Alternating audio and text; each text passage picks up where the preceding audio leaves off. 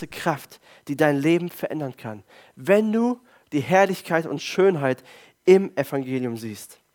Dann ist Freude in jedem Umstand möglich, egal was in deinem Leben passiert.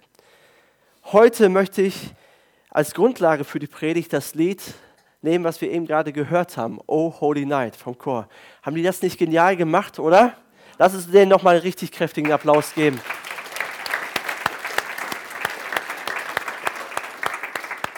Ich habe mir das Lied echt gewünscht, um darüber zu sprechen oder ein paar Zeilen darüber zu sprechen.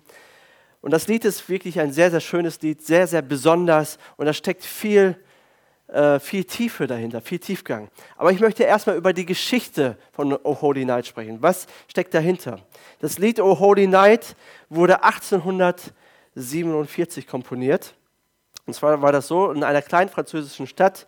Diese Stadt kann ich nicht aussprechen, deswegen sage ich es auch nicht heute. Aber in einer kleinen französischen Stadt wurde eine Orgel 1843 restauriert und der Pfarrer wollte dieses Ereignis feiern, der katholische Pfarrer, und hat dann einem Dichter im Ort gebeten, ein, ja, ein Gedicht zu schreiben über Lukas Kapitel 2.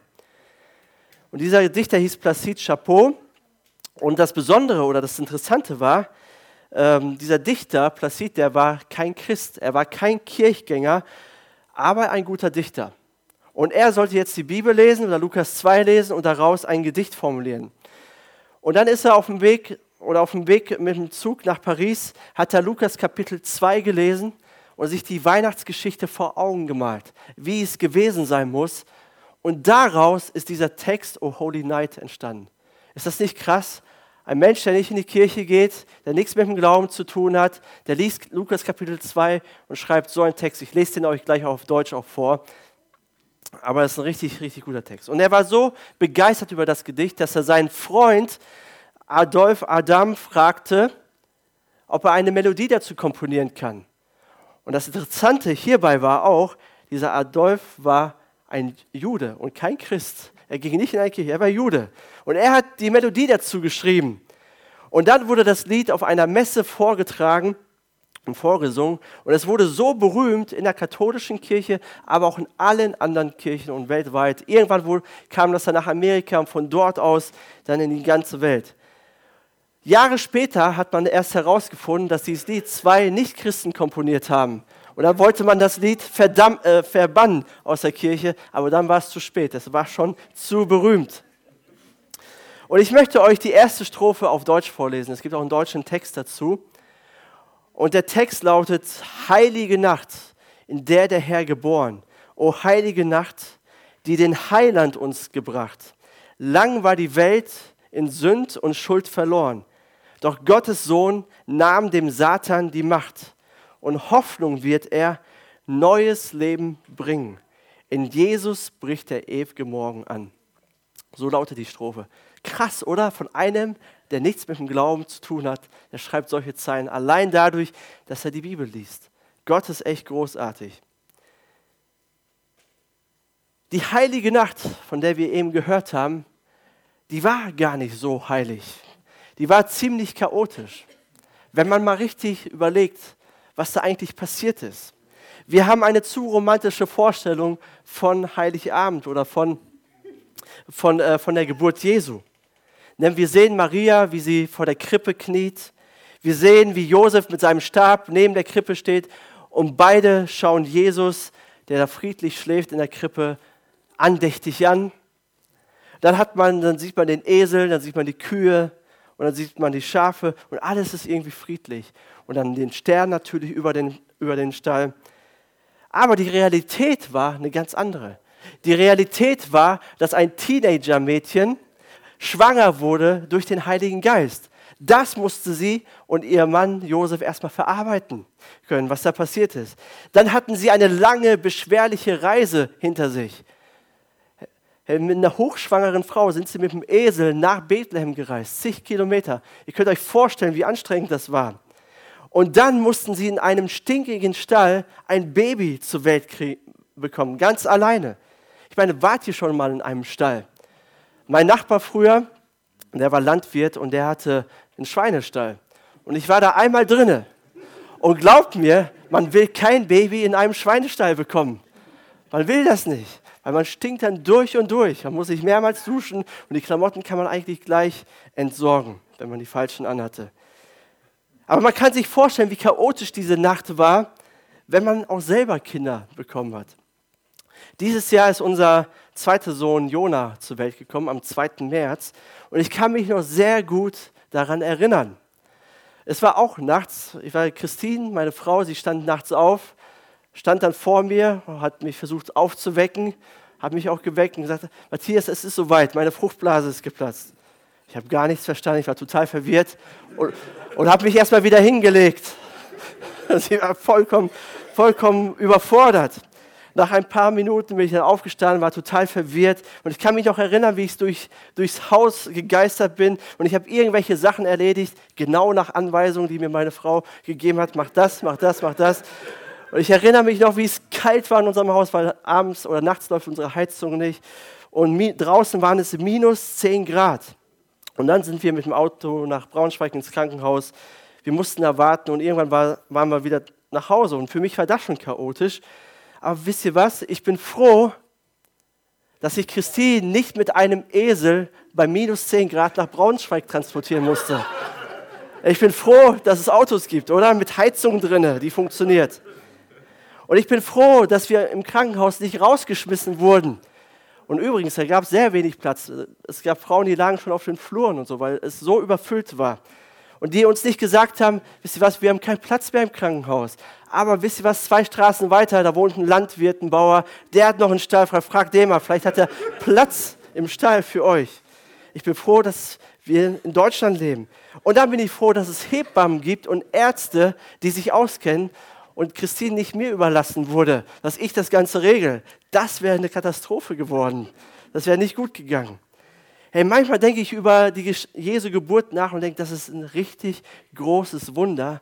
Und dann denke ich, der arme Josef, was, was der durchmachen musste. Erstmal musste er verkraften, dass seine, seine Frau von einem Heiligen Geist schwanger wurde. Und dann musste er die Geburt ganz alleine mit seiner Frau zusammen durchstehen. Da war, da war niemand, sie waren alleine. Ich glaube, der musste nachher ein Trauma verarbeiten. Wer schon mal im Kreissaal war, der weiß, wie es dort aussieht und wie es dort zugeht. Das ist nicht sehr leise da und auch nicht sehr sauber. Und so war es auch im Stall. Die heilige Nacht war eine chaotische Nacht. Aber wenn du dann das Baby in den Händen hältst, dann denkst du nur, das ist wirklich ein heiliger Moment. Etwas Wunderbares, etwas Wundervolles ist geschehen. Und ich möchte einen Satz in dem Lied unterstreichen, O Holy Night. Und dort heißt es, und Hoffnung wird er neues Leben bringen. In Jesus bricht der ewige, ewige Morgen an. So singen wir das im Deutschen, aber im Englischen ist es noch prägnanter, noch besser äh, formuliert. Dort heißt es eigentlich, eine begeisternde, eine durchdringende, alles durchdringende Hoffnung wird er bringen und eine erschöpfte Welt wird jubeln. Eine müde Welt wird jubeln. In Jesus bricht ein neuer und herrlicher Morgen an. Das kann man natürlich nicht so singen, aber das bedeutet das eigentlich. Eine begeisternde Hoffnung bringt Jesus. Eine erschöpfte Welt wird jubeln. Wenn ich diese Welt so anschaue und betrachte und wenn ich sie beschreiben müsste mit einem Wort, würde ich wahrscheinlich auch das Wort erschöpft wählen. Müde, zerbrochen. So viele Menschen sind einfach müde. Am Ende, es gibt so viele Sorgen, ob es die Wirtschaft ist, ob es in der Familie ist. Beziehungen zerbrechen. Es scheint so, als ob jede dritte Person irgendwie ernsthaft krank ist. Familien sind am Kämpfen. Es fühlt sich so an, als ob die Menschen nach ihrem letzten Strohhalm greifen, ob sie irgendwie versuchen, über Wasser sich zu halten. Hauptsache irgendwie mit Ach und Krach überleben. Aber Jesus oder diese Zeile, die liebe ich. Eine begeisternde Hoffnung wird er uns bringen. Und die erschöpfte Welt wird jubeln. Damals, bevor Jesus geboren wurde, haben die Menschen Jahrhunderte, Jahrtausende gehofft, dass dieser Tag kommt, dass der Retter der Welt, der Messias, geboren wird. Und wenn dieser Retter geboren wird, wird sich alles ändern. Es wird etwas Neues passieren. Und auf einmal wird diese kaputte Welt, diese erschöpfte Welt sich freuen, sie werden jubeln. Und mein Gebet heute für dich ist, dass du jubeln kannst, wenn du müde bist, wenn du erschöpft bist, dass du diese begeisternde Hoffnung wirklich erlebst und jubelst. Dass du heute jubelnd nach Hause gehst, nach Danke, Jesus, dass du geboren wurdest. Du bist meine Hoffnung. In dir bricht ein neuer und herrlicher Morgen an. Es gibt eine herrliche Zukunft für dich. Das Beste kommt noch für dich, denn Jesus wird alles verändern und er macht alles neu. Er lässt die Sonne in deinem Leben aufsteigen. Durch ihn bricht ein neuer Morgen an. Zusätzlich zu dieser Zeit im Lied möchte ich auch einen Bibeltext aus dem Alten Testament mit euch betrachten. Und dieser Bibeltext findet sich in dem Buch der Klagelieder. Das ist ein Buch im ersten Teil der Bibel, im Alten Testament. Und der Kontext von diesem Buch ist das Jahr 586 vor Jesus Christus, bevor er geboren wurde. Und Jerusalem, die Stadt, ist zerstört worden, ist gefallen. Die Menschen waren völlig verzweifelt. Und der Prophet Jeremia, der dieses Buch geschrieben hat, ist auch am Ende. Und er klagt über diese Situation. Deswegen heißt das Buch auch Klagelieder. Jeremia war tief verletzt, wie jeder andere auch. Und er schüttet sein Herz aus. Er ist traurig und er ist am Ende. Aber dann in Kapitel 3 in diesem Buch, Klagelieder, ändert sich auf einmal alles. Aus Trauer wird auf einmal Hoffnung, wird ein Moment des Glaubens. Und er sagt folgendes in Klagelieder 3, Vers 20 bis 26.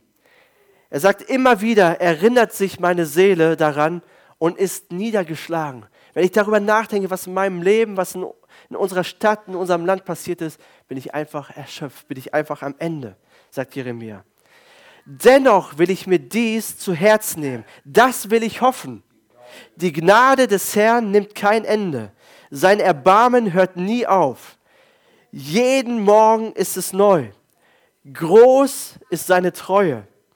Meine Seele spricht oder ich spreche zu meiner Seele. Der Herr ist mein Anteil, auf ihn will ich hoffen. Der Herr ist gut zu denen, die auf ihn warten und ihn suchen. Deshalb ist es gut, still zu werden und auf die Befreiung durch den Herrn zu warten. Was für Worte.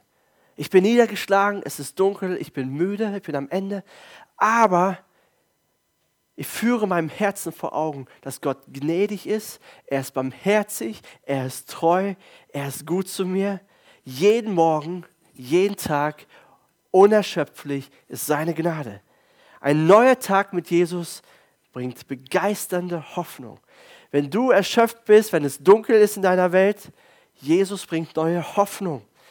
Und diese Hoffnung in Jesus, die bringt dich zum Jubeln, die bringt dich zur Freude. Und ich möchte über drei Wahrheiten sprechen, die diese Hoffnung ist oder wie diese Hoffnung dich zum Jubeln bringt. Die erste Wahrheit ist, die Hoffnung gibt mir das, was ich brauche. Oder Hoffnung, die gibt, was ich brauche. Jesus, er gibt dir nicht, was du willst, aber er gibt dir immer das, was du brauchst. Jesus gibt dir nicht das, was du willst, aber er gibt dir immer das, was du brauchst. Das ist eine Wahrheit. Was du willst und was du brauchst, sind manchmal unterschiedliche Dinge, oder? Das hast du schon erfahren.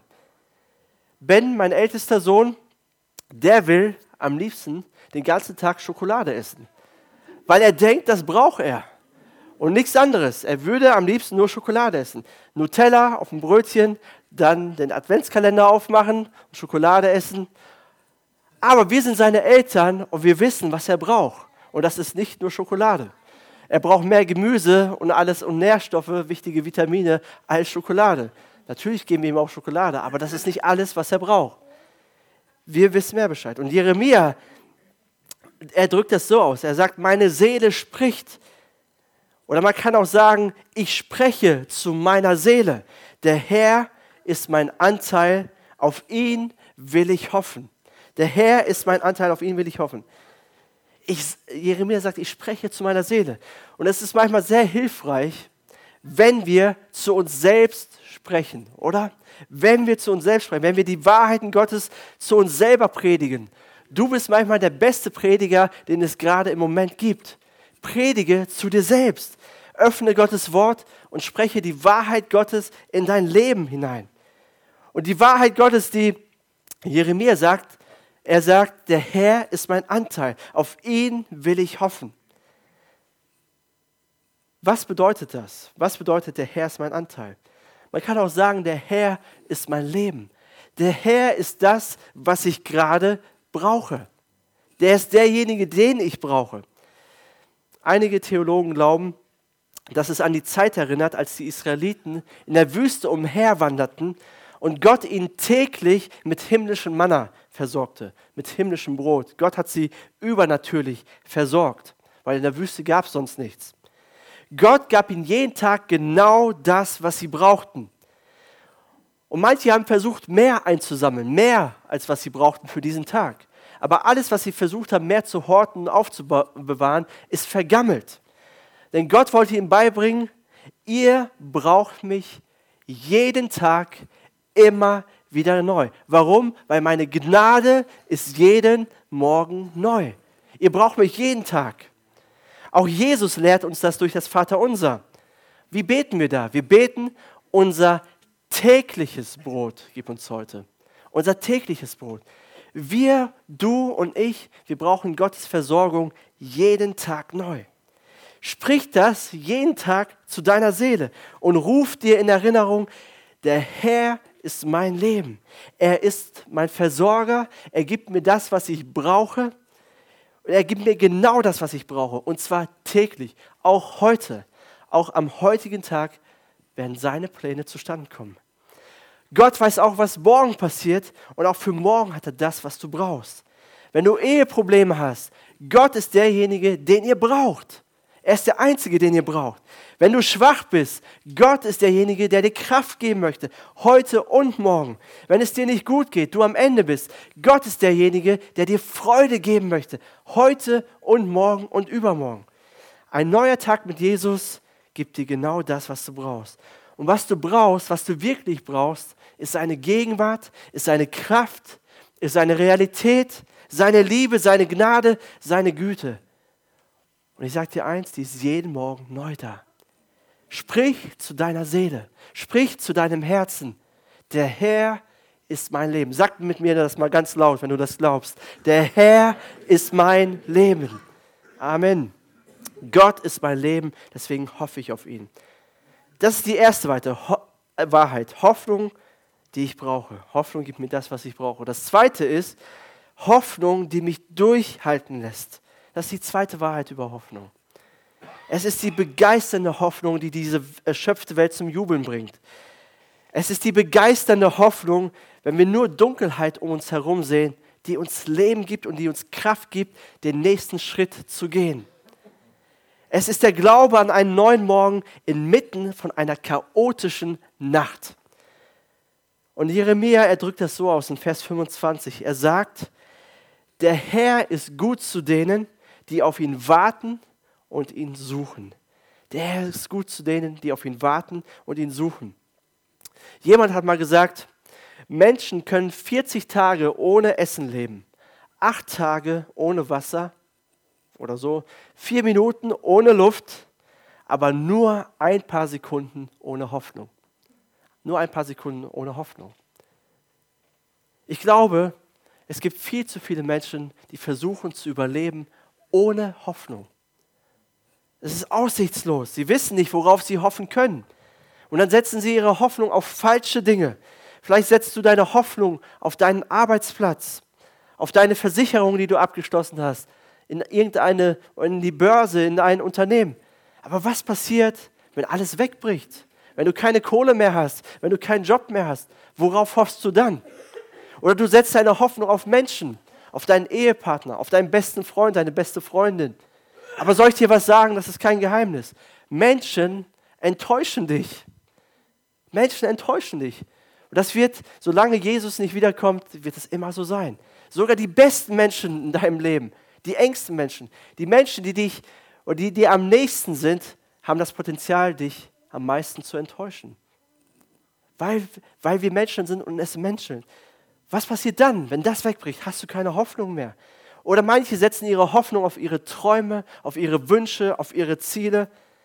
Und auf einmal kommt das Leben, das Leben, Leben spielt anders, es kommt eine Krise, eine Diagnose, schlechte Diagnose. Und alles zerbricht, worauf du gehofft hast. Wir setzen unsere Hoffnung so oft auf die falschen Dinge. Und dann bricht alles zusammen. Solange alles gut ist, ist alles okay. Aber sobald etwas wegbricht, sind wir auf einmal am Ende. Wir sind erschöpft, wir sind hoffnungslos und fragen uns, ob es überhaupt irgendetwas Gutes gibt. Und ich möchte dir sagen, Jesus möchte dir Hoffnung geben, die dich durchhalten lässt, mitten in deiner Nacht, mitten in deiner chaotischen Nacht.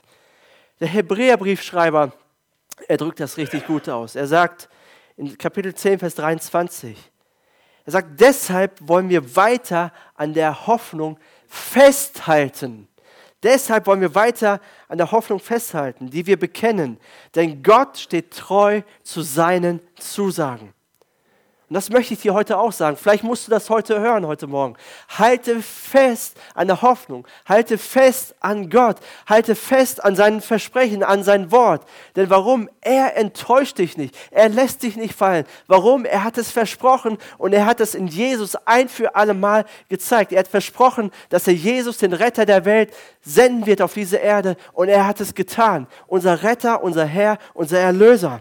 Er ist vertrauenswürdig. Er ist für dich. Und die Herausforderung heutzutage ist, dass wir nicht an seiner Hoffnung festhalten. Angst und Furcht machen sich breit in unserem Leben. Es wird dunkel in unserem Leben. Wir halten nicht fest an der Wahrheit Gottes, sondern glauben tausenden von Lügen, die uns andere erzählen, die wir hören, die wir uns selbst einreden. Und wir müssen es lernen, genau das Gegenteil zu tun. Lass die Ängste, lass die Furcht ziehen, lass die Panik ziehen, lass deine Zweifel ziehen und halt fest an der Hoffnung, die in Jesus Christus kommt. Halte fest an den Versprechen Gottes. Gib nicht auf, gib nicht nach. Und vielleicht ist es dunkel für eine Zeit, aber in Jesus bricht ein neuer, herrlicher Morgen an. Amen. Und ein neuer Tag mit Jesus bringt unermesslich große Freude. Diese Welt ist hoffnungslos, aber durch Jesus gibt es eine begeisternde Hoffnung. Und wir werden jubeln. Das ist die zweite Wahrheit. Hoffnung, die uns durchhalten lässt. Die erste Wahrheit ist Hoffnung, die uns gibt, was wir brauchen. Die zweite Hoffnung, die uns durchhalten lässt. Und die dritte Wahrheit ist Hoffnung, die uns hilft in jeder Situation. Jeremia schreibt in Vers 26, deshalb ist es gut, still zu werden und auf die Befreiung durch den Herrn zu warten. Deshalb ist es gut, still zu werden und auf die Befreiung durch den Herrn zu warten.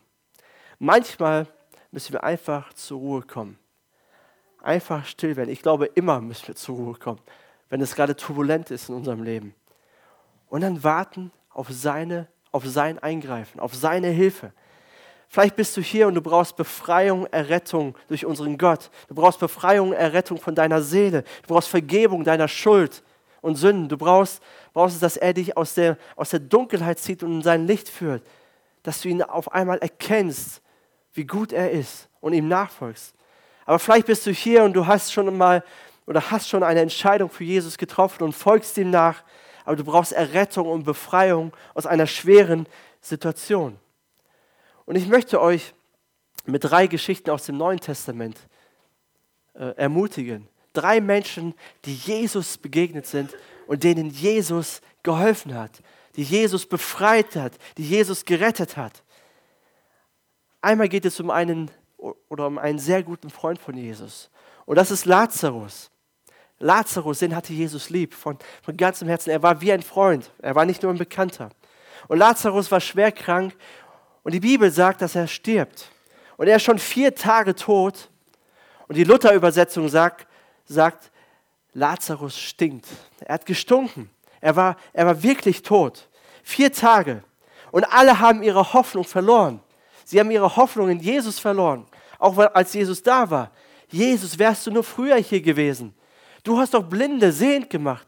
Und deinen besten Freund lässt du sterben. Da hast du nichts getan. Jesus geht ans Grab. Er lässt den Stein wegrollen und er ruft in das Grab, wo der tote Lazarus sitzt, liegt, komm heraus, komm heraus. Und Lazarus kommt heraus. Er lebt. Ein neuer Morgen mit Jesus hat alles verändert in seinem Leben. Dann lesen wir von einer blutflüssigen Frau, die zwölf Jahre an Blutungen litt. Zwölf Jahre. Jeden Tag könnt ihr euch den Schmerz vorstellen, die Demütigung, die Scham, die Qual, die Minderwertigkeitskomplexe, die diese Frau durchgemacht hat. Zwölf Jahre lang. Sie war bei allen Ärzten, heißt es. Sie hat alles probiert. Sie hat jeden Tag gehofft, heute wird sich etwas ändern. Heute ist der Tag, wo ich geheilt werde, wo ich gesund werde. Aber zwölf Jahre passiert nichts. Und dann hört sie von diesem Jesus und sie rennt zu Jesus. Sie wirft sich nieder und berührt den Saum seines Gewandes, einen Teil seines Gewandes. Und sie merkt, wie Kraft ausgeht von seinem Gewand. Und sie ist auf einmal gesund. Ein neuer Tag mit Jesus verändert alles in ihrem Leben. Dann lesen wir von einem gelähmten Mann. 38 Jahre konnte dieser Mann nicht gehen. Und auf einmal kommt Jesus und schaut ihn an. Und Jesus sagt zu ihm, hebe deine Matte auf und geh. Und dieser Mann, der 38 Jahre nicht gehen konnte, hebt seine Matte auf und geht. Ein neuer Tag mit Jesus hat alles verändert in seinem Leben. Ich möchte dich fragen, in welchem Bereich deines Lebens brauchst du ein Eingreifen von Jesus? In welchem Bereich deines Lebens brauchst du seine Hilfe?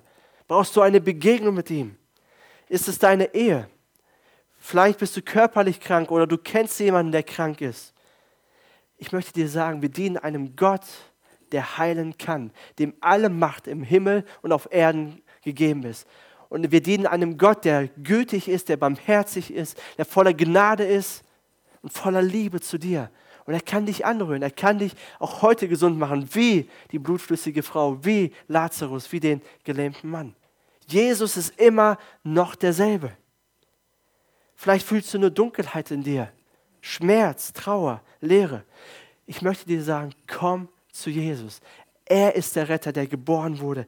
Er bringt eine begeisternde Hoffnung, die dich jubeln lässt. Du kannst Hoffnung haben mitten in der chaotischen Nacht. Er ist hier, er ist mit dir, er gibt dir Hoffnung, er gibt dir, was du brauchst, er gibt dir Kraft, deinen nächsten Schritt zu gehen, durchzuhalten und er hilft dir in jeder Situation. Ich möchte mit einem Bibelfest schließen aus Römer 13, 11 bis 12. Dort sagt Paulus, führt, ein, führt euer Leben auf diese Weise, weil ihr wisst, dass die Zeit begrenzt ist. Und dann sagt er, wacht auf, wacht auf aus eurer Nacht. Das habe ich hinzugefügt. Wacht auf, denn wir sind unserer Rettung jetzt näher als zu Beginn unseres Glaubens. Die Nacht ist fast vorüber. Der Tag der Erlösung kommt bald. Und das möchte dir Gott heute zusprechen. Deine Nacht ist fast vorüber. Der neue Tag bricht bald an. Die Sonne geht wieder auf. Der Sohn Gottes ist gekommen, er ist geboren, er ist ans Kreuz gegangen, er ist wieder auferstanden und er wird wiederkommen in Herrlichkeit und Pracht und Macht. Die Nacht ist fast vorüber. Jesus ist real. Er ist unser König, er ist unser Herr. Er ist unser Retter und du bist deiner Erlösung näher als gestern. Unser Retter ist geboren. Vertraue Jesus Christus. Das Beste kommt noch durch ihn. Ich möchte noch die Zeilen der Strophe vorlesen. Heilige Nacht, in der der Herr geboren. O heilige Nacht, die den Heiland uns gebracht. Lang war die Welt in Sünde und Schuld verloren. Doch Gottes Sohn nahm dem Satan die Macht und Hoffnung eine begeisternde Hoffnung wird er euch bringen. In Jesus bricht der neue, herrliche Morgen an. Das ist Jesus. Das ist unser Retter. Lass uns zu ihm beten.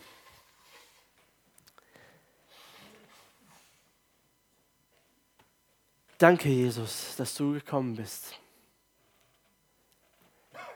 in diese turbulente Welt, in diese chaotische und müde und erschöpfte Welt. Danke, Vater, dass du diese Welt so sehr geliebt hast, dass du deinen einzigen, deinen geliebten Sohn für uns hergegeben hast, damit wir, wenn wir an ihn glauben, nicht verloren gehen, sondern das ewige Leben haben. Hast du ewiges Leben? Ich möchte das mal anders ausdrücken, diese Frage. Wenn du heute sterben würdest, wärst du dann bei Jesus? Hast du diese Gewissheit, dass du bei Jesus wärst? Dass du in seinem, seinem Himmel wärst? Jesus möchte, dass du bei ihm bist. Er möchte, dass du, dass du die Ewigkeit bei ihm verbringst. Dass du keine Angst haben brauchst vor dem Tod oder sonst irgendwas. Und dass du Gewissheit haben darfst, du wirst bei ihm sein. Du wirst im Himmel sein bei ihm. Weißt du, dass du bei ihm bist? Und die Bibel sagt, wenn wir mit unserem Mund bekennen und mit unserem Herzen glauben, dass Jesus der Herr ist, dann sind wir gerettet.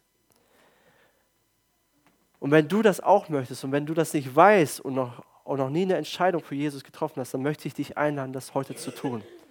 Dass du sagst, Jesus, ich möchte jetzt zu dir gehören. Ich möchte für immer und ewig bei dir sein. Hier auf dieser Erde, aber auch dann, wenn ich sterbe, möchte ich bei dir sein. Denn du bist mein Retter, du bist geboren für mich. Und wenn du das noch nicht gemacht hast, möchte ich gerne für dich beten. Und damit ich für dich beten kann, streck gerade deine Hand aus, wenn du sagst, ich möchte bei Jesus sein, ich möchte Jesus nachfolgen. Wer ist hier, der sagt, ich brauche Jesus in meinem Leben, ich möchte ihm nachfolgen. Ich brauche das ewige Leben.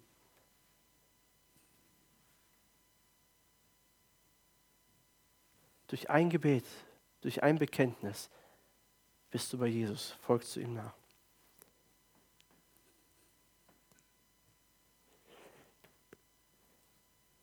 Jetzt möchte ich für Nöte beten. Für Nöte, die du vielleicht mitgebracht hast, für Sorgen, die du hast. Jesus bringt Hoffnung. Das haben wir gehört. Er gibt dir das, was du brauchst. Er möchte dir helfen, er möchte eingreifen in deine Situation. Wo brauchst du ihn? Er, seine Gegenwart ist das, was du brauchst. Seine Kraft, seine Realität, seine Liebe, seine Güte und seine Barmherzigkeit. Und die ist jeden Morgen neu. Bete das dort an deinem Platz. Herr, ich brauche dich. Ich brauche dich in unserer Ehe. Ich brauche dich für, mein, für, meine, für meine Krankheit. Ich brauche dich für verschiedene Dinge. Wo brauchst du Jesus? Hilf du mir. Ich brauche eine Begegnung mit dir. Du bist alles, was ich brauche und was ich will. Jesus, danke, dass du barmherzig bist, jeden Morgen neu dass du treu bist, dass du zu deinem Wort stehst, was du gesprochen hast. Herr, wir bekommen unsere Hilfe nur von dir. Wir sind abhängig von dir, von deiner Versorgung, täglich wieder neu. Danke, dass du barmherzig mit uns bist. Danke.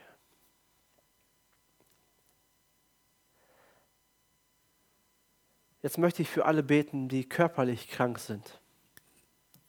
Ich habe ich hab ja die drei Geschichten erzählt und erzählt, dass Jesus diese Menschen angerührt hat und sie gesund gemacht hat.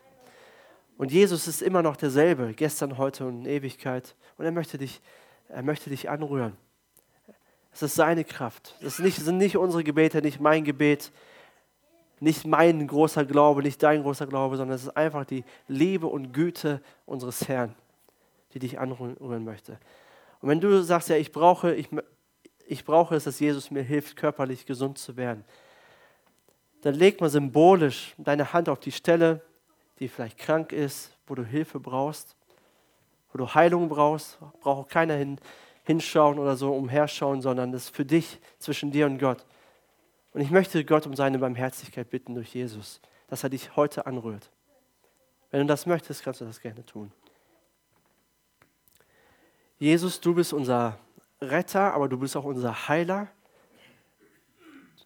Du bist voller Liebe und Barmherzigkeit. Wenn du uns Menschen anschaust, dann hast du nichts anderes als Liebe für uns. Und dir sind auch unsere körperlichen Beschwerden nicht egal. Und ich möchte oder ich bitte dich und flehe dich an, dass du jetzt eingreifst, dass du jeden Rücken heilst, jeden Schmerz heilst, jede Not heilst, Herr Jesus. Herr, wir brauchen dich, wir brauchen dein Eingreifen. Und in Jesu Namen spreche ich dir zu, du sollst gesund sein. Du sollst leben und du sollst jubeln und du sollst dich freuen über deinen Retter, über deinen Heiler. Er ist unser König, er ist allmächtig. Amen. Amen.